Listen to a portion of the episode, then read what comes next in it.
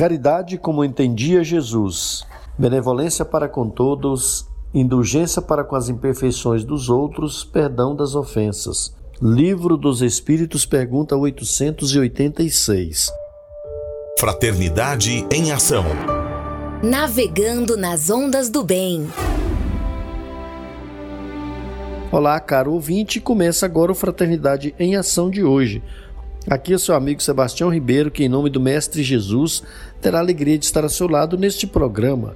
Mensagens, entrevistas, músicas. Vamos juntos refletir o verdadeiro sentido da caridade, conforme nos ensina Jesus, e através do livro espírita, apresentar nossa contribuição para a melhora do mundo em que vivemos. Fique ligado na nossa programação Jesus, o Filho do Homem, Maria, Mãe da Humanidade. Saiba mais com o Evangelho. Fraternidade em Ação. O momento de crescimento espiritual na Sagres. Bem, Mônica, bem-vinda em nosso programa. Vamos fazer aqui os agradecimentos iniciais. Olá, Sebastião, uma alegria novamente estar com todos os nossos ouvintes. Bem, vamos agradecer aqui ao Roberval Silva, que ajuda aqui a montar o nosso programa, né, nos é, instruindo aqui, nos esclarecendo, nos ajudando a entender, a fazer melhor o programa. Também agradecer aqui ao Evandro Gomes, a Cleia Medeiros, ao Vinícius Tôndolo, agradecer aqui também ao Charles Pereira, o Zé Carlos Lopes, são os amigos que nos, nos ajuda aqui, nos incentiva. O Justino Guedes também, meu avô, que também tem nos ajudado aqui a fazer, a compreender melhor esse veículo chamado rádio. Vem aí a mensagem inicial e a nossa prece.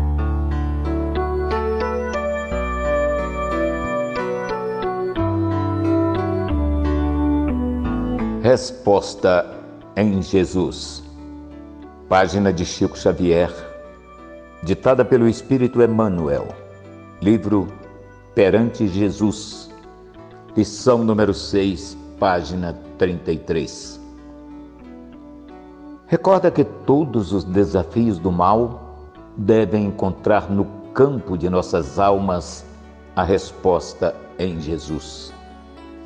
Para o sarcasmo, a resposta é caridade em forma de silêncio. Para a calúnia, a resposta é caridade em forma de perdão. Para o egoísmo, a resposta é caridade em forma de renúncia. Para o fanatismo, a resposta é caridade em forma de tolerância. Para a ingratidão, a resposta é caridade em forma de esquecimento. Para a preguiça, a resposta é caridade em forma de trabalho. Para a tentação, a resposta é caridade em forma de resistência. Para a ignorância, a resposta é caridade em forma de educação. Para a violência, a resposta é caridade em forma de brandura. Para o crime, a resposta é caridade em forma de socorro às vítimas da delinquência. Para as trevas, a resposta é caridade em forma de luz. Para todos os processos de atividade inferior, a resposta é caridade em forma de auxílio à criação do melhor. Em qualquer problema no caminho da vida, a resposta cristã será sempre desfazer a força do mal pela força do bem.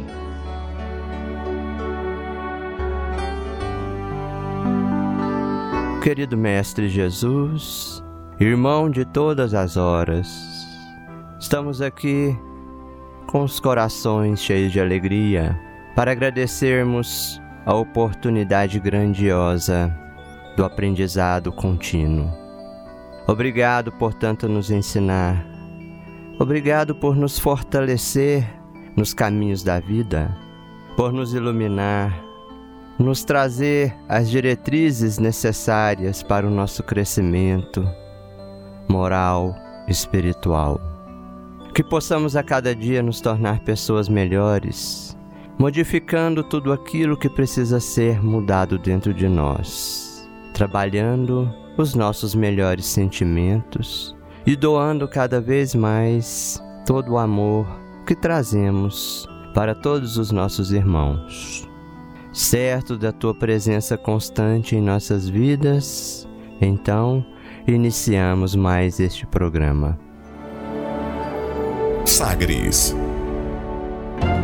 Dicas para reforma íntima.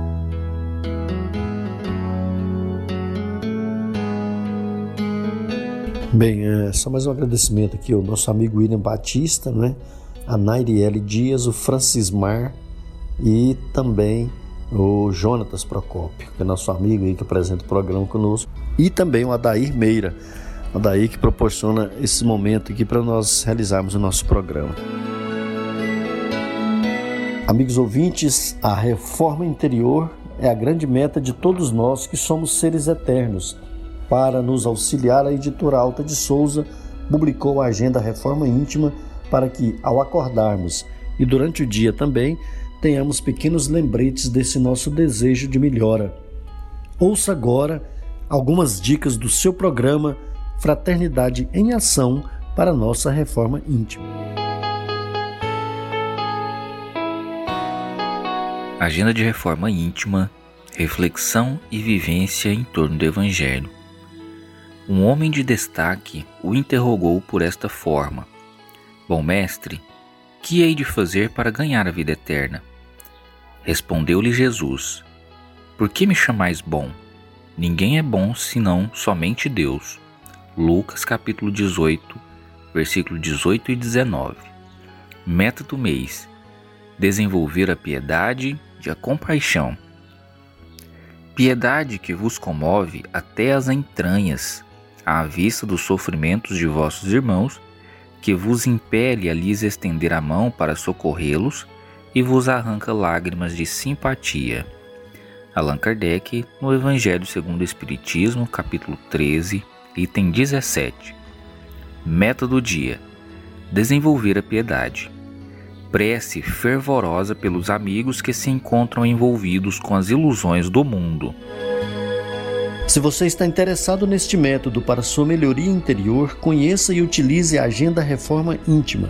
Ligue para Livraria e Distribuidora Vantuil de Freitas 3292 7999 3292 7999 e peça seus livros de reflexão, livros de estudo, livros esclarecedores que auxiliem aí ao nosso equilíbrio interior. Fraternidade em ação o momento de crescimento espiritual na Sagres. Segundo Joana de Ângeles, todos precisamos de algo que nos auxilie a enfrentar com tranquilidade os problemas e a solucioná-los, a suportar as dores e superá-las, a compreender a necessidade das lutas e vencê-las, a manter o bom ânimo e não tombar em erros. Foi pensando nessas questões que escolhemos a passagem evangélica de hoje no Saiba Mais com o Evangelho segundo o Espiritismo, com nosso amigo Djalma Freitas.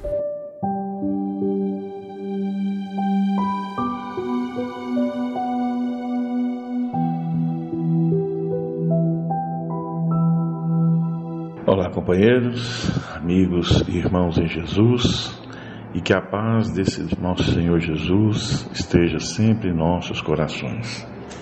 Hoje vamos continuar no item 4 e 5 do Evangelho segundo o Espiritismo, do capítulo 14, Fora da caridade não há salvação. E é o item onde diz qual é o maior mandamento. Mas os fariseus, tendo sabido que ele tapara a boca aos saduceus, reuniram-se um deles, que era doutor da lei, e veio-lhe fazer esta pergunta para o tentar: Mestre, qual é o maior mandamento da lei? Jesus lhe respondeu: Amareis o Senhor vosso Deus de todo o vosso coração, de toda a vossa alma e de todo o vosso espírito. Eis aí o maior e o primeiro mandamento. Eis o segundo, segundo que é semelhante a este: Amareis vosso próximo como a vós mesmo. Toda a lei e os profetas estão contidos nesses dois mandamentos. Ora, Jesus Veio só confirmar que você não pode amar ao Pai, a Deus, sem amar ao próximo. E você não pode amar ao próximo sem te amar. Porque se você não tem o amor primeiro a você, como você vai reconhecê-lo e saber que você está amando aquele que está caminhando do seu lado? Sendo que aquele que está ali, ou aqueles que estão ali do seu lado, são semelhança como nós de Deus. Fomos criados da mesma substância. Então, o Deus é único, como o qual somos seus filhos e entre nós há uma irmandade. Somente, pessoal, a gente soma nós mesmos quando podemos encontrar esse amor, esse, esse carinho, essa benevolência refletindo nos olhos de outra pessoa. Quando se nós percebemos que estamos conectados espiritualmente a todos os outros e que todos somos amor, porque Deus é amor. Se, e se somos criação de Deus, nós somos amor. Podemos ter até uma iluminação necessária para nos dedicarmos a outras pessoas, com todo o nosso ser. Por que, que essa lei de atração e repulsão funciona tão bem no universo? Porque a paz que vem de dentro, essa paz que nós temos que conquistar dia a dia, você não vai encontrar ela fora de você. E essa paz que vai te proporcionar se conhecer, a se amar. Quando a gente tenta buscar essa paz fora de nós, a gente vai ter uma imensa decepção. E isso vai se justificar e mostrando tudo ao nosso redor. Porque todo, todo prazer que as coisas exteriores nos proporcionam é efêmero, é passageiro. Por isso que Jesus disse de ir de encontro ao adversário, reconciliar, ajudar. É na parábola que a gente vai ver mais para frente do bom samaritano, que é a paz que está dentro de você que vai te proporcionar acudir e sacudir e auxiliar materialmente e espiritualmente. Como eu disse, se essa paz, ela, quando ela é verdadeira e é interiorizada, ela jamais vai passar rapidamente como um xiste. E ela vai existir dentro de nós sempre, quanto encarnados e desencarnados. E essa paz que nos permite realmente nos dedicarmos aos relacionamentos edificantes. Portanto, meus amigos, minhas amigas, companheiros, nós temos que aprender a amar o mundo inteiro, tipo assim, como a mãe ama seu filho único. Isso é da lei. Nós vamos ter que aprender a, a suportar e a tolerar as diferenças. Esse mundo de hoje que nos obriga a tomar lado A, tomar lado B, ajudar a C e não ajudar a D, a escolher quem. Esse mundo tende a acabar, tende a acabar no sentido de transformar no mundo de total felicidade, no mundo de regeneração, onde a paz, o respeito, esse amar a gente mesmo vai prevalecer. E imagina o que seria do mundo, não é? se todos nós preocupássemos e amássemos a todos assim, como a gente ama, por exemplo, o filho e a filha. Vocês já tiveram uma. Feche os olhos e imagina. Se a gente amasse a nossa vizinhança, os vizinhos da nossa rua ou da nossa quadra, como nós amamos e dedicamos aos nossos familiares, isso já não é uma transformação em nós? Porque, como eu falei, todos nós somos criação de uma única fonte. E o que nos impede isso é talvez o egoísmo ainda que pleiteia em nós. E para que isso possa estabelecer, a gente tem que iniciar medindo as nossas palavras, os nossos pensamentos, para que a gente, conforme o que a gente diz ou ache, para não influenciar, para não estender às vezes o mal que possa estar tipo uma nuvem em torno de nós, para que não torne-se uma nuvem de descarga elétrica maldosa e chegue até o nosso próximo. Então, meus amigos e minhas amigas, Qual é a maior dificuldade que nós temos com esse relacionamento com o nosso próximo? Certamente é a nossa alternância de humor. É às vezes a grosseria que nós tratamos, gritamos. E vão ser através de gestos simples, de respirar. Eu tenho um, eu tenho um, um, um poderia dizer um exemplo um, para que nos ajude a evitar esses, esses rompantes de mau humor é respirar longa e profundamente por três vezes. Se você tem uma briga de trânsito, uma discussão numa fila, ou dentro da sua empresa, ou dentro da sua família, pare e respire três vezes e deixa toda a força de amor que existe no universo penetrar em você. Aí sim a gente vai poder amar a gente primeiro, em seguida ao próximo e, consequentemente, a Deus. Que Deus nos abençoe e guarde hoje e sempre, que assim seja. Fraternidade em Ação. Ondas de Amor à luz da doutrina espírita. Conversa de família. Amigo 20, hoje falaremos sobre a preparação da vinda de Jesus para o planeta Terra como aconteceu isso, como foi planejado.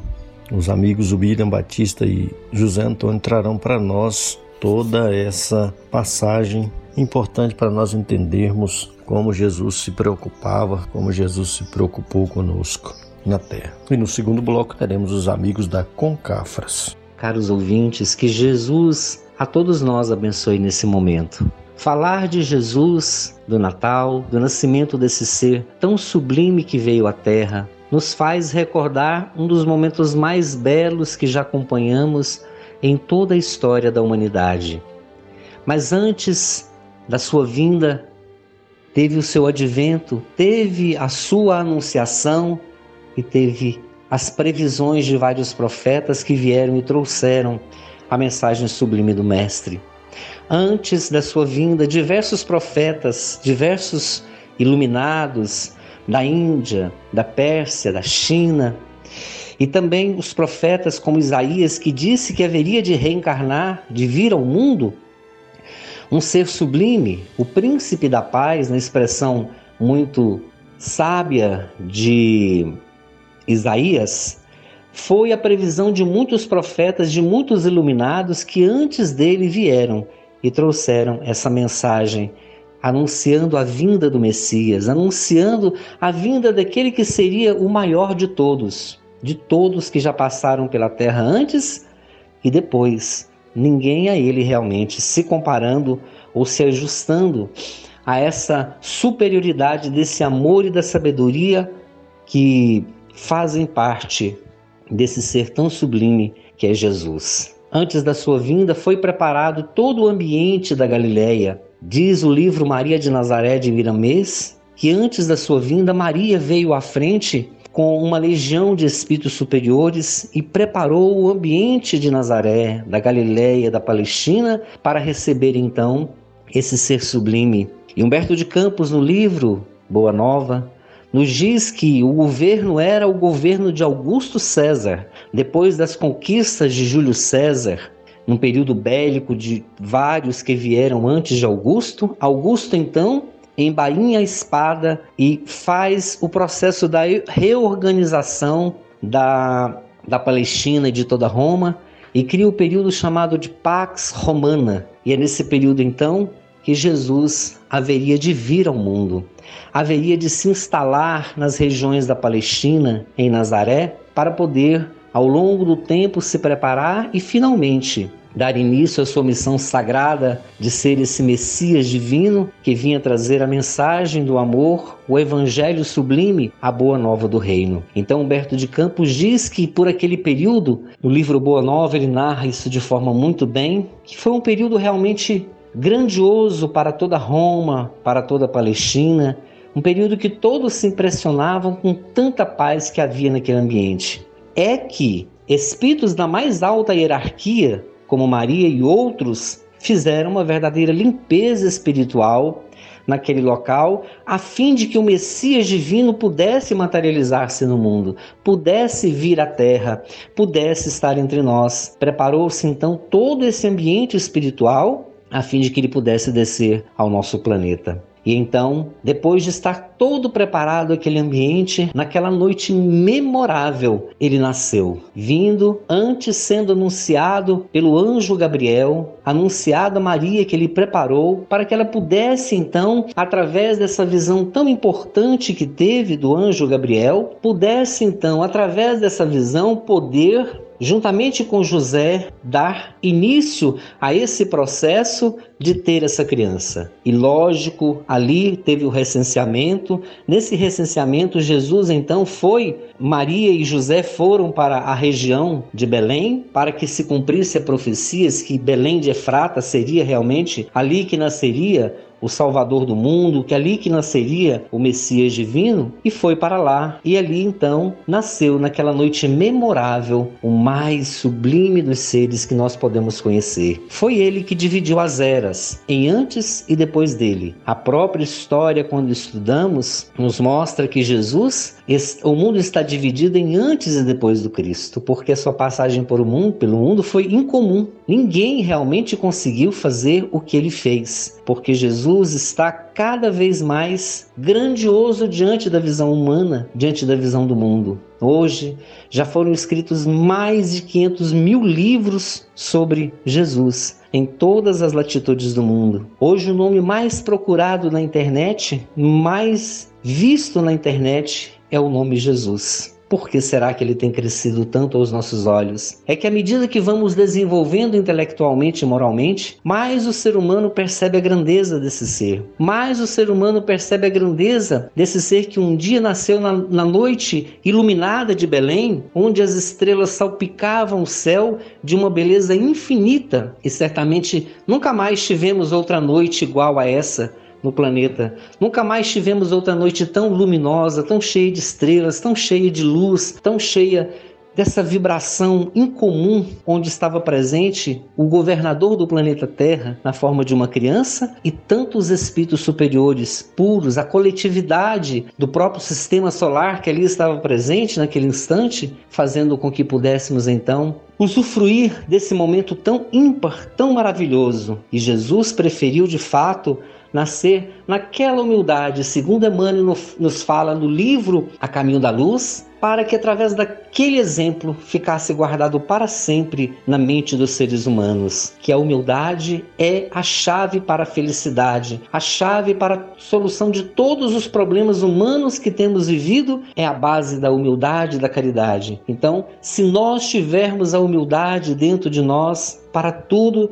será mais fácil, tudo caminhará de forma melhor. Então, a maior mensagem da manjedoura é a mensagem da humildade que Jesus quis deixar ao mundo, segundo nos relata Emmanuel no livro A Caminho da Luz. Que nós saibamos então compreender essa sublime mensagem de Jesus, de sermos humildes, de procurar sempre o lado mais humilde das coisas, de compreendermos o nosso papel no universo. Ninguém é mais importante do que ninguém. Todos somos filhos do mesmo Deus, do mesmo Pai e temos a nossa obra, a nossa importância dentro do aspecto da obra divina, do concerto divino, cada um desempenha a sua tarefa. E isso é o mais importante. Nessa mensagem sublime de Jesus, a humildade assume aspecto importantíssimo. Que Deus então nos abençoe. Muita paz a todos. Olá, caríssimos ouvintes do nosso sistema Sagres de Comunicação. É com muita alegria que nós estamos aqui para falar sobre um tema pertinente às nossas vidas, importante para o rumo do nosso ser, onde vai nos despertar a importância de Jesus nas nossas existências, onde vai nos mostrar o rumo onde temos que caminhar com o nosso Mestre Jesus. E para falar de Jesus, para falar desse mês tão maravilhoso que nós temos, para falar do nascimento do nosso Mestre, não podemos deixar de forma alguma de reverenciar aquela que foi fez parte essencial na vinda do mestre à terra. Então ele fala o seguinte, lá no livro de Isaías, capítulo 7, as premonições do Antigo Testamento para a vinda de Maria. Olha só o que ele fala: Ouvi as gentes da casa de Davi, o próprio Senhor há de mandar um sinal. Eis que uma virgem conceberá e dará à luz um filho, e o chamarão Emmanuel. Isaías anuncia o mistério da encarnação de Jesus, que só se realizaria sete séculos mais tarde. Um ramo sairá do tronco de Jessé, mas se brotará de suas raízes. Então nós vamos ver lá em Isaías 11:1 essa questão. E aí ele nos fala mais, porque assim como a aurora anuncia o próprio nascer do sol, o nosso o, o, o nascimento de Maria anunciou próxima a vinda do Senhor, verdadeiro sol da justiça, cuja luz ilumina todo homem que vem ao mundo, dissipa as trevas do erro e do discípulo. Maria foi comparada à lua por duas razões, porque tal como a lua recebe toda a luz do sol e a esparge copiosamente sobre a terra, Maria recebe de Deus todo de Deus todos os dons e os derrama abundantes sobre os homens. Porque assim como a lua esparge sua, sua luz sobre o viajante, para que prossiga no caminho que o leva a bem concluir sua viagem, assim Maria guia os cristãos por entre os perigos da vida e os conduz ao céu. E aí, amigos, ainda podemos ver o seguinte: tal como um lírio entre espinhos, assim é minha enviada entre as, as jovens. Bendita és tu entre as mulheres. Maria foi comparada ao lírio por ser o símbolo da prova virginal. Por sua pureza espiritual, ela agradou ao Senhor e foi eleita mãe de Jesus. E aí, meus queridos, nós vemos aí a responsabilidade desse espírito superior. E aí, nesse livro ainda, que nós não falamos o nome dele, que é Regina, o Evangelho de Maria, em que Jorge Damas faz um resumo da existência de Maria, da importância de Maria nas nossas vidas, na vida do Cristo, na vida de todos, ele fala o seguinte: lá ele extraiu do livro de Rusteng, do, do, do primeiro tomo, página 156. Maria era um espírito muito puro, espírito superior que descera à terra com a missão sagrada de cooperar no preparo da regeneração humana. Ela viveria em comunhão espiritual com os espíritos do Senhor mas submetida à lei da, da encarnação material humana, tal qual a sofreis. Maria, porém, antes de sua encarna encarnação, pedira por devotamento e por amor a graça de participar da obra de Jesus, atraindo pela, para ela, pela emanação de seus fluidos perispíriticos, os fluidos ambientes necessários, constituição daquele perispírito, o de Jesus. Dessa maneira se tinha que verificar a sua cooperação mas de forma para ela inconsciente, porquanto o estado de encarnação humana não lhe permitia lembrar-se de todo esse processo. Então nós vamos ver aí, meus queridos, a importância de Maria na vinda do nosso mestre Jesus. Então nesse momento é de reflexão, onde nós comemoramos, lembramos mais intensamente de Jesus. Glória a Deus nas alturas, paz na terra aos homens de boa vontade. Muita paz a todos, que Jesus nos abençoe. Tem criança no ar. Deus, obrigado por tudo de belo que criaste em nosso planeta, pela natureza amiga que nos abriga e nos alimenta, pelo sol que aquece nosso ser. Senhor, hoje te rogamos a paz Ilumina, Pai, os nossos governantes e o coração de todas as pessoas do mundo. Cuida de cada criança e cada jovem, amparando-os em seus medos e dificuldades. Faz-nos seres melhores a cada dia. Gratos somos por tudo. Louvado seja o Senhor, e que assim seja. Jesus, o Filho do Homem.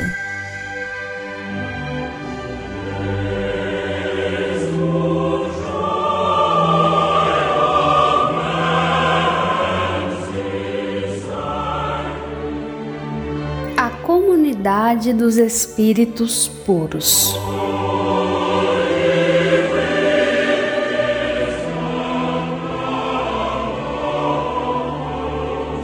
Rezam as tradições do mundo espiritual que, na direção de todos os fenômenos do nosso sistema, existe uma comunidade de espíritos puros e eleitos pelo Senhor Supremo do Universo em cujas mãos se conservam as rédeas diretoras da vida de todas as coletividades planetárias.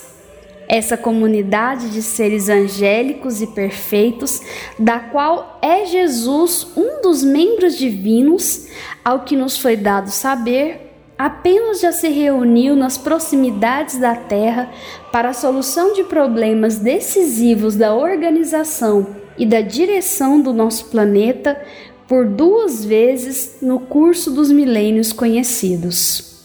A primeira verificou-se quando o orbe terrestre se desprendia da nebulosa solar, a fim de que se lançassem, no tempo e no espaço, as balizas do nosso sistema cosmogônico e os pródromos da vida na matéria em ignição do planeta.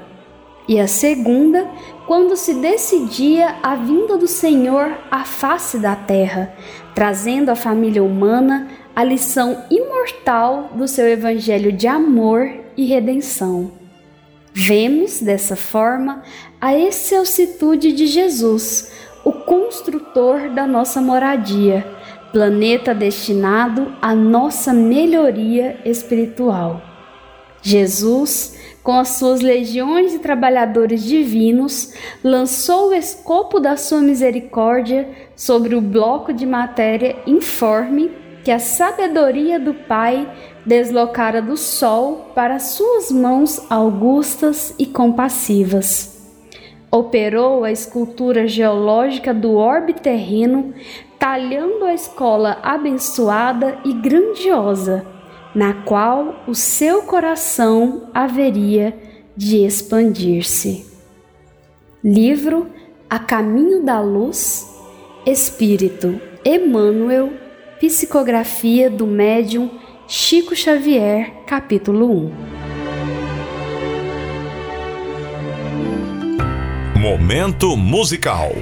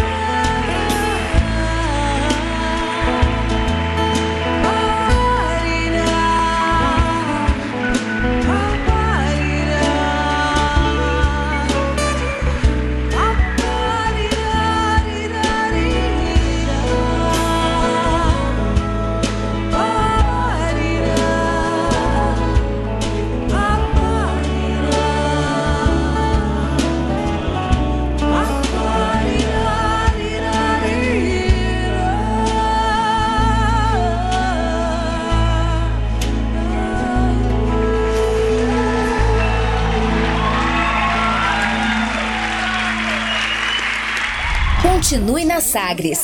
Daqui a pouco tem mais. Fraternidade em Ação.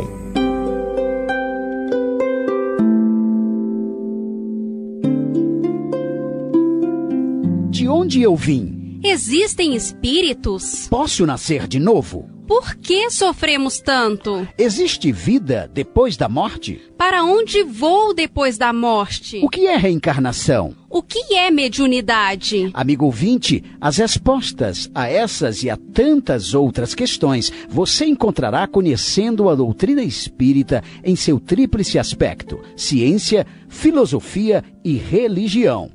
Procure uma instituição espírita em sua cidade. Participe das reuniões públicas. Conheça, leia e estude o Espiritismo e se beneficie com as suas luzes.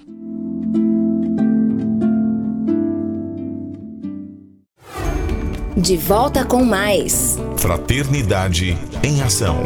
O seu momento de crescimento espiritual na Sagres. Falando aos jovens. Meu nome é João Vitor, eu falo de Goiânia, do Centro Espírita Caridade Caminho. E hoje eu venho trazer mais uma lição do livro Cântico da Juventude, do espírito Ivan Albuquerque, médium José Raul Teixeira.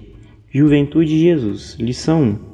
Amigo, tu que estás palmilhando as rotas da juventude, com que o Criador homenageia-te as horas, Pensa no bem que podes operar sob o olhar sublime de Jesus, o Mestre e o amor de nossas vidas. Detente um pouco ante os mais multiplicados episódios por ele vividos, e forja teu caráter de tal modo que possas segui-lo, sentindo-o mais próximo de, de ti, sentindo-te, por outro lado, mais junto do seu coração. É na vida do celeste amigo, juventude, que identificamos a tolerância sem convivência, a humildade sem subserviência, a energia sem violência, a verdade sem presunção, a orientação sem empatia, o amor total sem pieguismo. Observa, meu jovem companheiro, o que tanto há faltado nas relações humanas, a medida nas razões de tanto sofrimento, de tantos dramas, decisão firme para o esforço do auto-aprimoramento, fidelidade aos compromissos com Deus, coragem de viver a verdade conhecida, disposição de testemunhar o amor próximo sem quaisquer temores. Sendo assim, não negligencies perante teus deveres, não te retardes, atente por amor. Quando, juventude, puderes participar da vida com os valores que o Cristo exemplificou, sobejamente, terás alcançado os mais felizes objetivos com relação aos propósitos dos teus dias moços no mundo. Ele, pulcro, esteve entre os jovens, concitando-os ao reino dos céus. Caminhou entre os adúlteros de todos os tipos, chamando-os à vida digna. Falou aos doutores, convidando-os à real humildade trabalhou suportando o mau humor e a antipatia de tantos, e deixou a terra sobre o abandono de quase todos, a todos envolvendo e clamando a vitória sobre si mesmos, sobre o mundo moral deficiente e equivocado. Juventude e Jesus. Quando estas duas forças estiverem integradas a daqueles que tudo desejam realizar, com audácia, nem sempre refletida, mas honesta, com a daquele que tudo podia operar e limitou-se a cumprir a vontade do Pai que o enviara, então teremos conquistado, com base nos códigos supremos da vida da alma, o eloquente progresso desde há tanto anelado. A juventude vitalizada pela mensagem de Jesus será imbatível e incorruptível força progressiva dirigindo para a perene ventura todos quantos tiverem aproveitado os tempos juvenis, para a sementeira, nos seus próprios rumos, as luzes do trabalho e do amor, como ele ensinou. Um grande abraço. Fraternidade em Ação. O momento de crescimento espiritual na Sagres. Conversa de família. Amigo 20, neste segundo bloco traremos a realização do primeiro culto cristão na Terra, quando o Mestre Jesus ensinou, sugeriu ao apóstolo Pedro a realização do culto cristão no lar. Acompanhamos e não esqueça de colocar sua água para ser fluidificada no final do programa.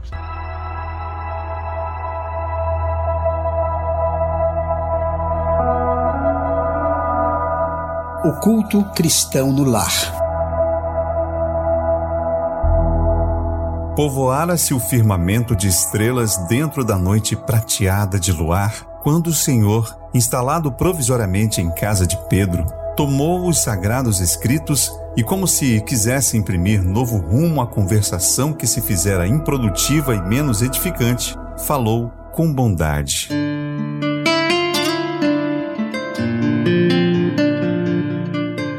Simão, o que faz o pescador quando se dirige para o mercado com os frutos de cada dia? O apóstolo pensou alguns momentos e respondeu hesitante: Mestre, naturalmente escolhemos os peixes melhores. Ninguém compra os resíduos da pesca. Jesus sorriu e perguntou de novo: e o oleiro? Que faz para atender a tarefa que se propõe? Certamente, Senhor, modela o barro imprimindo-lhe a forma que deseja. O amigo celeste, de olhar compassivo e fulgurante, insistiu. E como procede o carpinteiro para alcançar o trabalho que pretende? Lavrará a madeira usará a enxó e o serrote, o martelo e o formão. De outro modo, não aperfeiçoará a peça bruta. Calou-se Jesus por alguns instantes e aduziu. Assim também é o lar diante do mundo. O berço doméstico é a primeira escola e o primeiro templo da alma. É na casa do homem onde são criados os indivíduos para a vida comum. Se o negociante seleciona a mercadoria, se o marceneiro não consegue fazer um barco sem afeiçoar a madeira aos seus propósitos, como esperar uma comunidade segura e tranquila sem que o lar se aperfeiçoe? A paz do mundo começa sob as telhas a que nos acolhemos.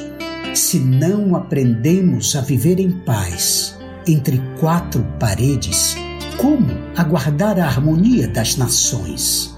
Se não nos habituamos a amar o irmão mais próximo, associado à nossa luta de cada dia, como respeitar o eterno Pai que nos parece distante?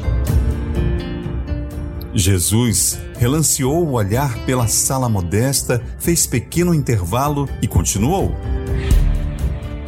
Pedro, acendamos aqui, em torno de quantos nos procuram a assistência fraterna, uma claridade nova. A mesa de tua casa é o lar de teu pão. Nela recebes do Senhor o alimento para cada dia por que não instalar ao redor dela a sementeira da felicidade e da paz na conversação e no pensamento? O Pai, que nos dá o trigo para o celeiro por meio do solo, envia-nos a luz através do céu. Se a claridade é a expansão dos raios que a constituem, a fartura começa no grão.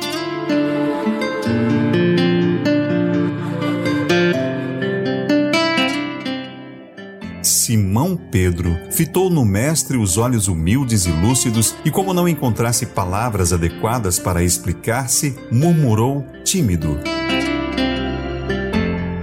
Mestre, seja feito como desejas.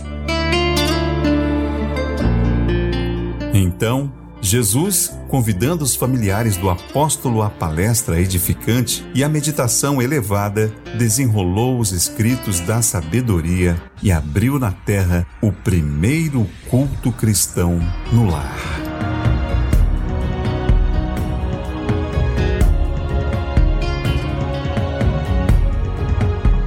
Muito bem. Na semana que vem daremos continuidade ao nosso estudo e caminhando para o encerramento do nosso culto do Evangelho no Lar, ouçamos a prece final com a fluidificação da água.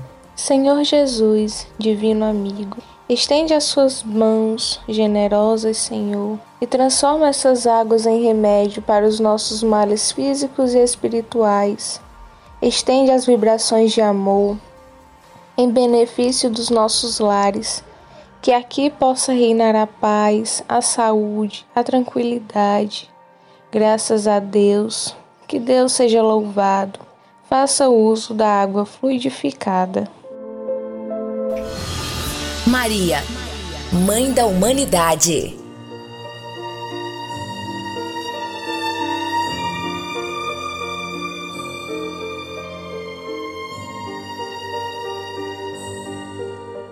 Do livro Maria, Mãe de Jesus, soneto V. Doce Mãe, Sereníssima Senhora, dos teus olhos velados de doçura, nasce fresca alvorada, que fulgura na infortunada sombra de quem chora. Quando o meu ser vagava em noite escura, nas angústias do, do abismo que apavora, estendestes-me os braços, vendo embora minhas chagas de treva e de loucura. Ante o regaço fúlgido consente, que minha fé se exalte embevecida, prosternada, ditosa, reverente. Recebe no dossel da graça e vida o louvor de teu filho penitente, no clarão de minha alma convertida. Bocage. Momento musical.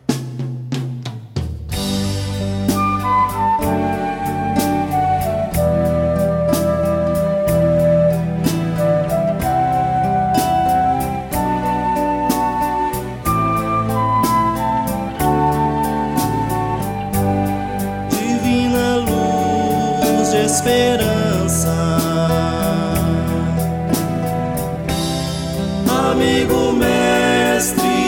Jesus,